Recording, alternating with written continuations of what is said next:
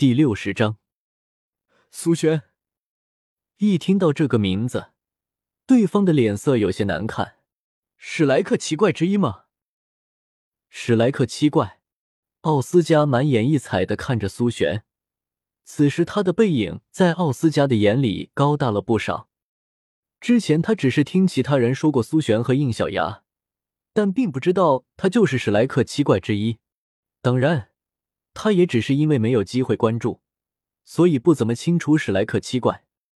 用斗罗的方式解锁假面骑士第六十章，规矩不是给畜生守的。正在手打中，请稍等片刻。内容更新后，请重新刷新页面，即可获取最新更新。用斗罗的方式解锁假面骑士飞速小说网全文字更新，牢记网址。W w w 点 f e i s u w x 点 o r g，读修真英格兰，请记好本站的地址：w w w 点 f e i s u w x 点 o r g。